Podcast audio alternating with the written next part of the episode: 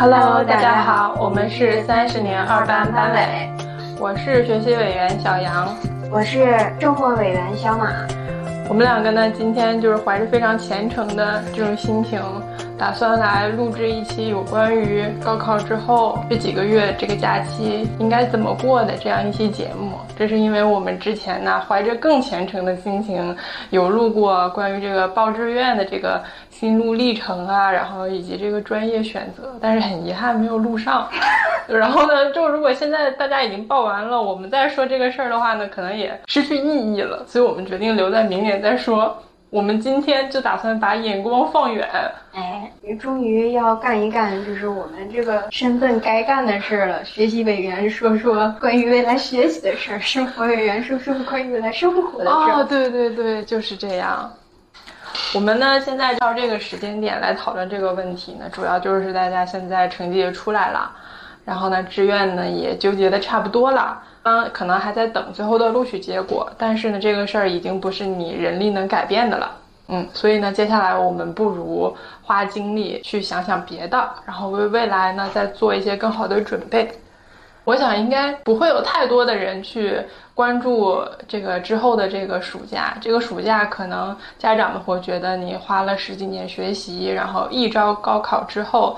再也没有什么理由去 push 你了，嗯，可能想把就非常疼惜的把这个时间给到你自己，而且呢，这个时间呢也没有作业了，也没有考试的压力了，仿佛是所有人就都放空了，就是你就已经完全属于你自己了。但对于这一段人生中可能是第一段真正完全属于你自己的时间，到底应该怎么支配？我们两个打算以过来人的心态，给出一些小小的建议。其实总的来说就一个字卷，你这样可能就劝退一 一半的人就关了，对，就关了。别关别关，我们说的卷不是你想的那种卷。是我们想的这个呢，就是首先人呐，身体可以停，但是脑子至少是不能停的。嗯，对，就是你身体和灵魂总有一个在路上。高考之后呢，可能你的身体呢可能会比之前的压力要小一些，但至少。应该多动动脑，对，嗯，那动脑干什么呢？动什么脑呢？恋爱脑可以稍微动一动，但是我我想可能还是有大部分同学在报志愿的时候没太参与，基本上是通过家长呀或者老师或者其他的一些长辈给你的建议，帮你去做的一些选择。但是没关系，反正这选择都做完了。那到了现在这个阶段呢，还是可以积极的参与。就是这个时候，其实是你可以抛掉那些你所学的知识，你所考的成绩，抛掉这些，然后你去仔细的想一想，未来自己到底想，比如说学什么，或者以后想干什么，然后你以后大概有什么样的发展方向。当然，在这个阶段，可能你你能想到的就是我大概。在哪个城市？我想在哪个城市发展，或者我我未来想考公还是想考研等等，只能想到这儿了。但是你没关系，就是这个思考的这个过程是非常必要的。对，就是总的来说呢，不管你能想到多少，就是只要是有这样一个方向，就会指导你接下来的行为。比如说，你大学期间想做什么样的？你想做一个学霸。那你如何做一个学霸呢？先把课本预习。那那当然了，肯定有那么一小部分人是这样做的。那对，但是就可能也有点太卷了。但是如果说你想做学霸，那么你就要做好这样的准备。怎样学习？十几年之后你肯定是非常了解的。那么想在课业上有所这个成就的话，你在这个假期应该做些什么呢？这个事儿也应该是因人而异的。但是你把这个目标弄得很明确的话，就会很有这个行动的这个方向嘛。再比如说，你想在大学好好的享受青春，好好的见见世面，然后去参加更多的活动，认识更多的人，那么这个时候，你是不是要展现出自己一个非常外放、非常 open，然后非常乐于接受这种新鲜事物的态度？那么你自己是不是要表现成一个相对有趣的人？嗯嗯，那如果是这样的话呢？你这个假期可以做些什么准备呢？比如说，你可以多看看书，多旅旅行。郭德纲。对，然后这样的话，你就可以很好的跟你接下来新认识的同学、老师啊等等，有更多的话题可以聊。再比如，你就想好好的谈一场恋爱，嗯，那么你现在可以做什么准备呢？就像我我们家的小弟弟，报完了志愿之后啥也没管，就是天天早睡早起，运动健身，哎，这也是一个 非常好的办法。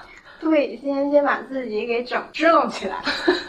对，所以一定要强调的一点就是，你高考完了之后，你被录取了之后，你的人生真的没有停，你的人生甚至都不会像那种体育比赛一样有中场休息。再举竞技体育的例子，如果说一个长期高强度在进行训练的运动员在停止这个运动之后，在退役之后，如果你不保持原来的运动量，或者说不部分保持当时的运动量，你就迅速发胖，反弹很严重。对，就是你，就是这个时候你做什么都可以，但是不能做的完全放松你自己。这是我爸，我当时高考完天天在我耳边说的，就是说你高考之后，如果说你全身心突然特别的放松，你就很容易出一些。意外，就每次大家可以看一下，注意一下地方新闻或者什么的。如果说高考之后一群小孩非常高兴去水边或者是什么地方玩了，经常会有这样的新闻，就是他们就掉进去了，特别紧啊！突然啪张开之后，这个力就学过力学，什么弹力什么的，可能知道这个是非常非常非常巨大、非常吓人的。哪怕说你想放松，也是建议软着陆。从学业的角度，确实真的就是在这个假期是应该放松的，因为不只是因为说就是这是给你十几年求学生涯之后的一个小小的一个假期一个奖赏，更是希望你就是把这个时间空出来去了解更广阔的世界。你可以就是这个这个假期其实有很多具体的事情可以干。我记得就是去年高考完了之后，微博有一个热搜，笑死我了，说你千万不要在那个暑假然后急着去打工，因为后面还有几十年要打工。真理，真理。但是，但我就是反的，我就真的去去做家教赚钱了，我也觉得很充实。就是你头一次体验你自己赚钱自己花。类似于财务自由那种感觉，确实挺爽的。赚钱是其次，另外就是，哎呀，高考真的是人生知识的顶峰。你那个时候知识已经溢出来了，你何不拿？对你何不拿他挣点钱？这种高中生，甚至还不是大学生，为什么会有家长愿意去请你做家教呢？我是最近才想明白这个问题。就你从资质上，从什么上，你肯定不如一个成熟的老师嘛。但是你如果找个学生呢，首先在假期里陪自己家的小孩去补课，首先就是对于孩子来讲，他是一个没有那么高的戒备的状态。就我找个人，然后来陪你，甚至就陪你写写作业，也不是老师，是吧？孩子首先能稍微能接受一点。另外，我觉得吧，多少有一点儿。有一点玄学，因为我记得我高三的时候是搬到学校周围住的，租的那个房子呢，租的时候房主对于房子的概况啥也没说，就说了一句上一个住这儿考西安交大，哎，瞬间这欧气就满了，然后我就住那儿了。我觉得这种请学生做这种暑期家教的这种，可能多少也想吸一波欧气，就是他这个欧气可能不只是玄学的欧气，还有就是说跟一个高考成绩相对还可以的一个刚考完热乎的。大脑还没有锈住的一个年轻人一起学习，他可能会知道你的思路，就想到你的方法，而且他能直观的感受到这么学确实有成果呀。对，老师他又不高考，你知道老师他考了多少分吗？但是现在就有一个这么学完考这么多分的人给你，谁能抵抗得了？对，所以这也是一个一个思路，就是如果你想定格一下自己知识巅峰的时刻，也可以考虑去造福一下别人。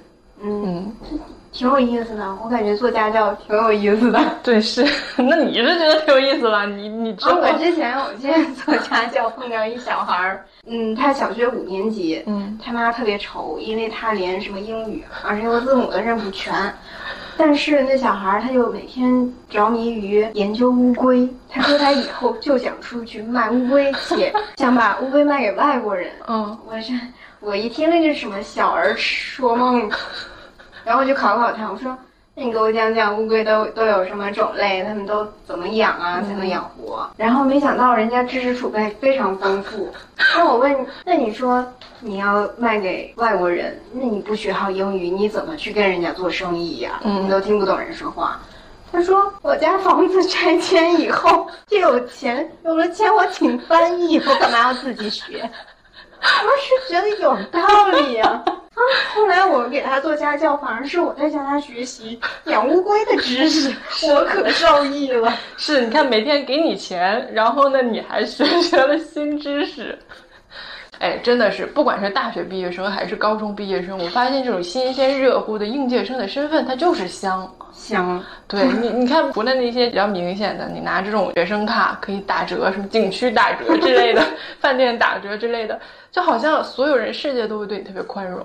对，嗯，然后你就能接触到一些非常有意思的成年人的世界里，你花钱都接触不到的东西。而且我觉得有些工作就是应届生做起来比职场老油条确实要好啊，因为他们做的好啊，因为就知识巅峰啊。对，而且那个时候主要是你怀有满腔的热情，你对，而且就是有追求卓越的习惯了。对，你看看，就是这个习惯千万不能丢。不能不能在这一个暑假就把它荒废掉。对对，热情，对生活的热情也不能被磨灭。虽然那个免不了肯定要被磨灭一些，但是尽量把它保持住，尽量尽量。啊，我这再说一个吧，就是可能还有一些同学，他们可能一直都没有离开过家嘛。那上大学对于他们来说是第一次离开家，多少可能会有一些不安，或者是甚至有一些害怕。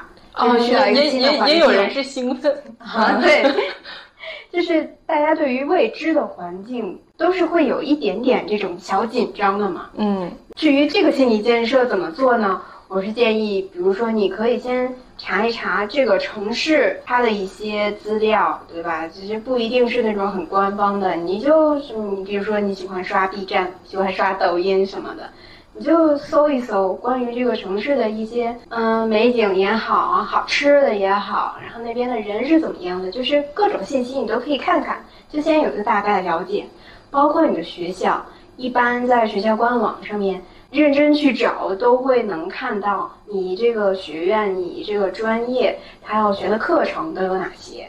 你不用先去学这些课，你最起码有个了解。你这第一个学年将要面临什么样的课程，你将学到什么，以及包括有一些学生活动呀，对吧？你对什么有兴趣爱好，你都可以先去看一看，就是多少输入一些信息，让自己有一个心理准备。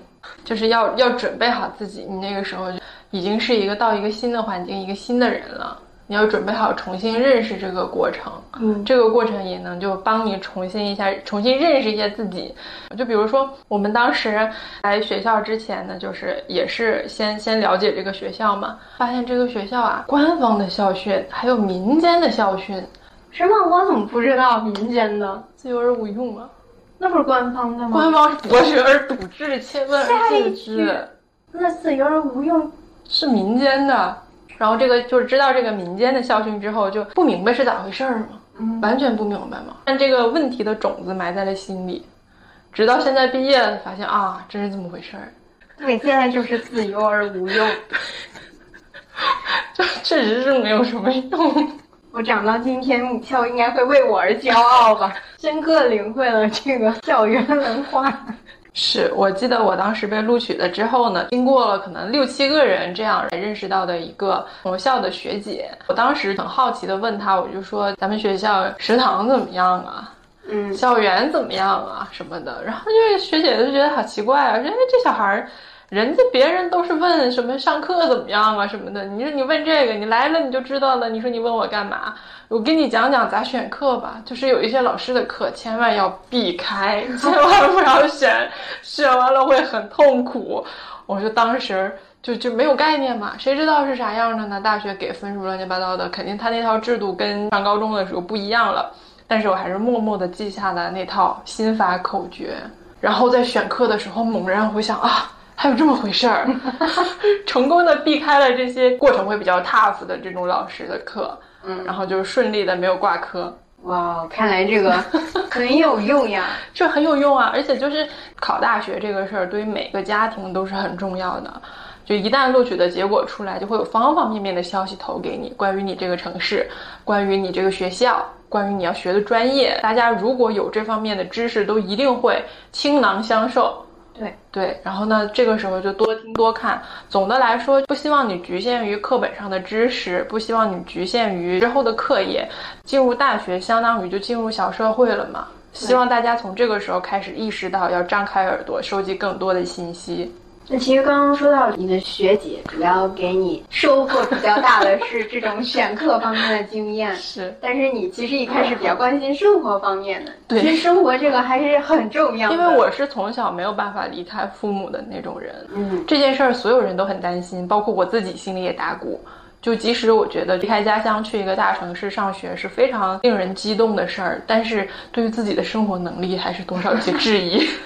确实，第一年上大学的时候，会有一些同学，特别是来到了这种地域跨度比较大的另外一个城市，就生活习惯上面格格不入，还有包括跟室友之间的相处，可能之前就一直都是住家里，没有住过宿舍嘛，就没有这种集体生活过。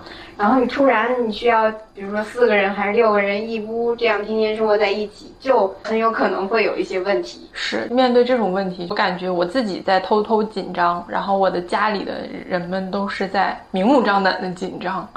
我妈妈跟我说的就是，你就说吧，你想带什么，我都给你塞进去，就到时候千万别缺了。我想带上妈妈。我爸担心的是。完了，那个地方那南方都是馅儿米，没有咱东北的米，好像都没有豆角，怎么办呢？怎么活呀？然后呢，就是其他的亲戚也都是想尽办法，就是一旦跟我单独在一块儿的时候，都会给我提出一些新的，他们以为我会用到的知识。比如说，我姑姑单独跟我在一块儿的时候，就突然开始教我这种生活小 tips，是你坐公交车的时候啊，你上车你坐千万要往后坐，为什么？因为你坐前面的话，就是以我的这种素质，肯定没一会儿就把座让出去了。自己在外面呢，洗澡的时候啊，一定要注意洗耳朵后面，因为就是你你在家的时候，所有人眼睛都在你身上，你哪里不妥的话，就会第一时间告诉你。如果你自己不注意的话，会被人笑话的。哇，这么细节？对，非常细节。上大学的时候呢，还特意叮嘱我，大一的时候。咱就学习啊，咱不谈恋爱，所以这这你也不知道他们天天在想啥，但是就是有各种各样的生活小 tips 教给我。但即使已经是这样事无巨细了，我依然是到大学之后遇到了很多我不够，根本不够。这个你可能体会不到，因为你你是不是觉得够够的了？完全没有人给我这些，没有人给我这些，因为你会呀。不是，就是大家没有想这些。就是我我们家不会担心我生活，所以没有人给我提供南方的生活怎么样，而且大家也不知道南方的生活怎么样。因为因为你足够优秀啊，我在家里的表现就是什么都不会，所以即使给了我这么多的锦囊，我到大学之后还是 突然就会懵。我爸妈就是在开学的时候，学校都会卖那种衣架，嗯，什么被啊什么的这些东西嘛，就方便大家嘛。衣架可能有十块的，二十的。我爸妈想也没想，二十的。二十的是那种塑料的粗的，十块的是那种铁的细的，他们就觉得可能这个就贵，肯定有它贵的道理。嗯，果然是有贵它它的道理嘛，它不变形，但是它上面那个扭的头啊，转转就掉，相当于这个东西它即使二十块钱，就没两天就坏，没两天就坏。嗯，然后我当时就很崩溃，我说哎呀，这二十的都不行，咋整啊？但你这个问题到现在它就不是问题了。咱们那会儿什么淘宝这些电商都不发达，你只能去学校门口的超市买。哦，现在大家网上买什么买不到？哦，一说网购，我想起来了，我上大学下的第一单网购是一件，我还现在都记得非常清楚，一件蓝色的学院风针织开衫。我就信心满满的等着它，我说，哎呀，马上我第一单网购就到了，我到秋天冷的时候，我就可以艳压所有人。结果跟我说，给我打电话跟我说。说这辆车呀呀，怎么在运输的时候啊，然后就怎么什么下雨给泡坏了，我给你退钱。嗯，然后我就一直也没有拿到这一件开衫，就这这这对我的大学生活非常打击的。我开头就 工具就不利啊，而且就是当时我我是就是吉林长春人，在我们那儿呢就是不会骑车没啥，但是到了我的大学校园里面，不会骑车就非常的寸步难行。啊，我所以，我到大学第一件事儿还啥也不会呢，然后先买辆车在那学骑车，这这些就是没有办法准备的。但是呢，我觉得永远没有办法百分之百的准备嘛。但是你尽可能的往好了准备，总是没错的。对，多了解一些，嗯。嗯，就算没有准备也不用怕。我怕的事儿它解决不了，就是冬天没暖气 这个问题，怎么解决都解决不了。啊，是对，独立在外面生活，尤其在宿舍生活，确实是挺挑战的。它的环境你咋说，它也是比不上自己的家里。但是对我们来讲，反正就是当时确实很辛苦，但感觉没有啥不能承受的，也不知道为啥离开家自己就变强了。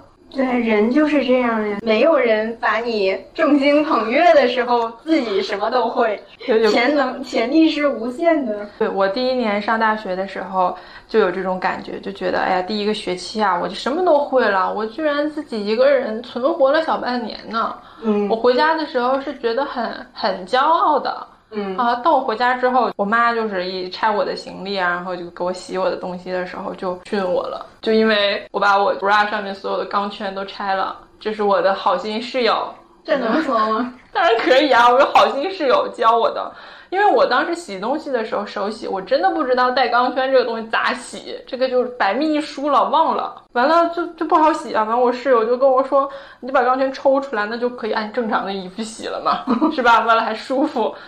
我抽完了之后，我妈问我你为什么要把它抽掉？我说好洗呀，就我还当时的想法还是，哎，妈妈这么多年你都不知道吧？我妈说那你看你这抽了，你这这这不就不就坏了吗？不就不不跟以前一样了吗？我说没什么区别呀，就还戴着还更舒服。我妈说那是因为人家本身条件好，你就是需要这个东西固定，然后骂了我一顿，然后就重新给我买了一些钢圈塞的非常严实的这种。哈哈哈对这种，你说你怎么准备？我准备不到，准备准备不到。嗯啊，就是说到室友，其实我觉得我们碰到的历任室友都还可以。那是因为你自己本身厉害。我当时上学的时候，那种高中同学跟我大学来到了同一个学校，刚开学没几天，我就看见他坐在我们宿舍楼外面，就默默生气。生的是啥气呢？就他洗澡没带钥匙，他室友也不在。完了，好像是室友就是在附近的，也不想回来给他开门。然后他就就一这一件事之后，他跟他的室友关系就从此就很一般。他就觉得为什么欺负我？欺负我一个外地的。就是一旦受到这种欺负之后，如果你心态不够 peace 的话，你就会联想到很多事情。嗯嗯，也可能就是因为这一件事儿，就导致他不太愿意对新认识的朋友敞开心扉。那这个反正也是要看运气，对，要看这个是真的没有。就是首先你就是预期不能定的太高，就真的你到了新的环境之后，就没有人是小公主了。对，而且这个就是也很正常。你未来走向社会，就是 在大家在上学的时候，我觉得都还都还收着呢。走向社会，对，能见到各种妖魔鬼怪。我觉得收着的还是女生宿舍，但是听到男生宿舍好像就劲爆很多。想听？就当时我记得我们是因为什么事儿来着？反正需要进男生宿舍去，一进去味儿差点没给我撅过去。就男生，哎，就女生好像这些事情不用强调太多。男生真的一定要注意，就是离开了自己的妈妈之后，要注意自己的清洁和卫生。这个不难的，真的，就只要你稍微勤快一点就好。你不要以为就是你男生寝室进去了就久而不闻其臭，出来大家也也闻不到了，真的很吓人的，差点没给我撅过去，真的不行。我也我也有见过，就是很凌乱的女生寝室。女生，你在说我吗？不是，就是呃，我们之前有一个寝室，他们四个人都不怎么打扫卫生，就是可能是看别人不打扫，我也不打扫，就我打扫了就吃亏了，所以他们寝室经常那个垃圾堆堆一一座小山，然后没人倒，而且还有老鼠，然后有了老鼠，他们也。不解决卫生，而是买个粘鼠器解决老鼠，因为源头解决不了，它老有老鼠啊。啊，是，对，这时候也是需要一个遇到一个好的室友，对，嗯，就就有些室友就像我们小马同学这样，就如果没人打扫的话，他是一定要打扫的，他不能允许自己的生存环境变得那么恶劣。这个，这个我觉得是还是几个人互相之间的互相理解吧，因为大家生活习惯确实不一样。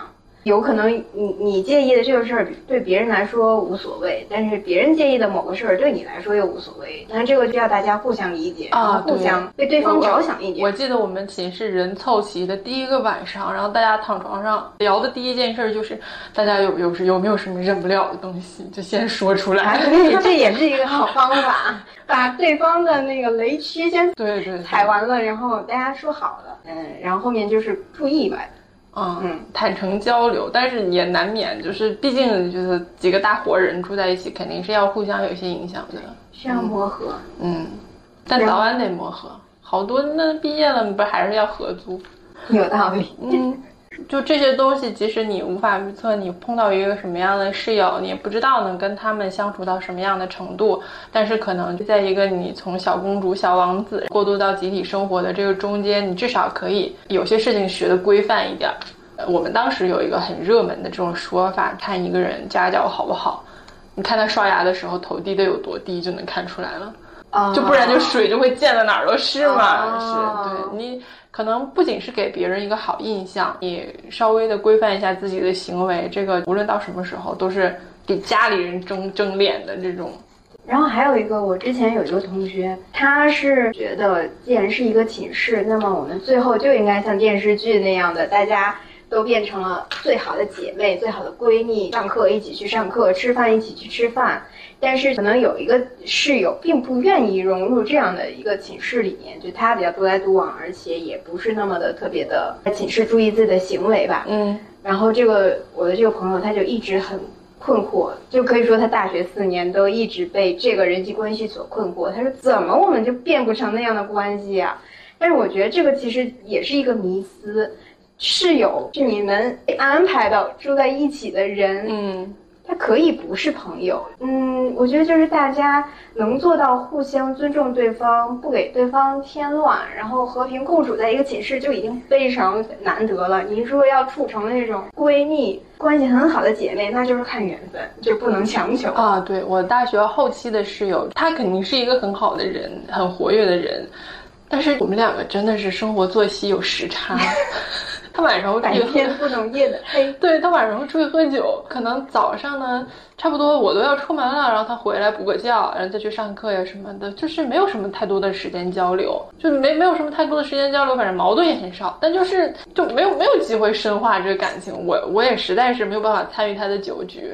嗯，但是这个就不妨碍大家做了几年这种好邻居之后，还是有基本的情谊在嘛。我记得我毕业的时候哭哭啼啼离开寝室，那个时候他又去喝酒了，然后然后我还是给他留了一个礼物，然后留了一个一个小的便签，然后我给他送的礼物好像叫什么，反正是一个什么自由之星什么什么之类的东西。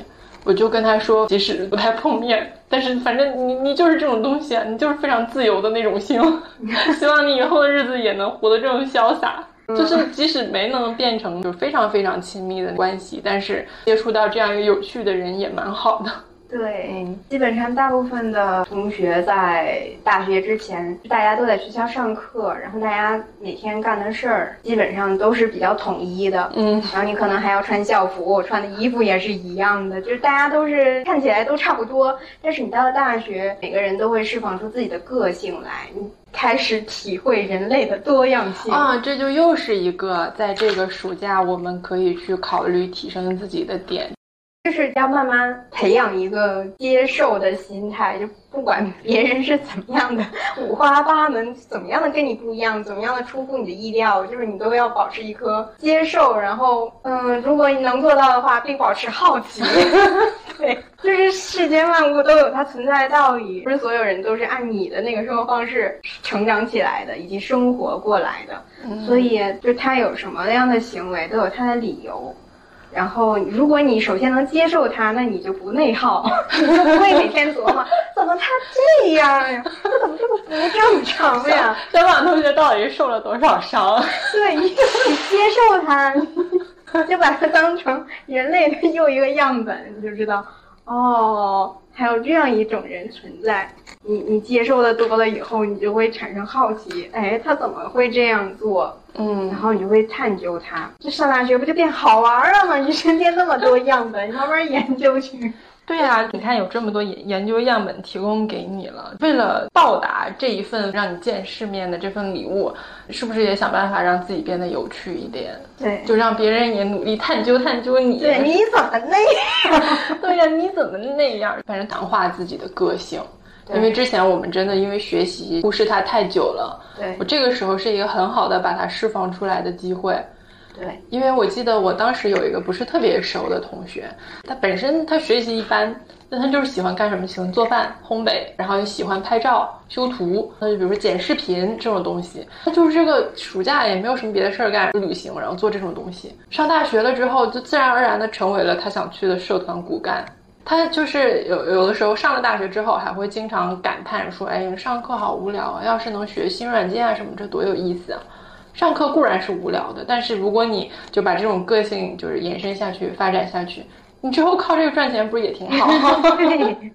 对我们来讲，当时是一个必备的科目，就是你要十分了解你的家乡，嗯，你要在不同的来自天南地北的同学当中，大家在交流的时候，你要知道你们你们家那个地方啊，到底怎样怎样怎样，给大家多提供一下对全国各地的了解。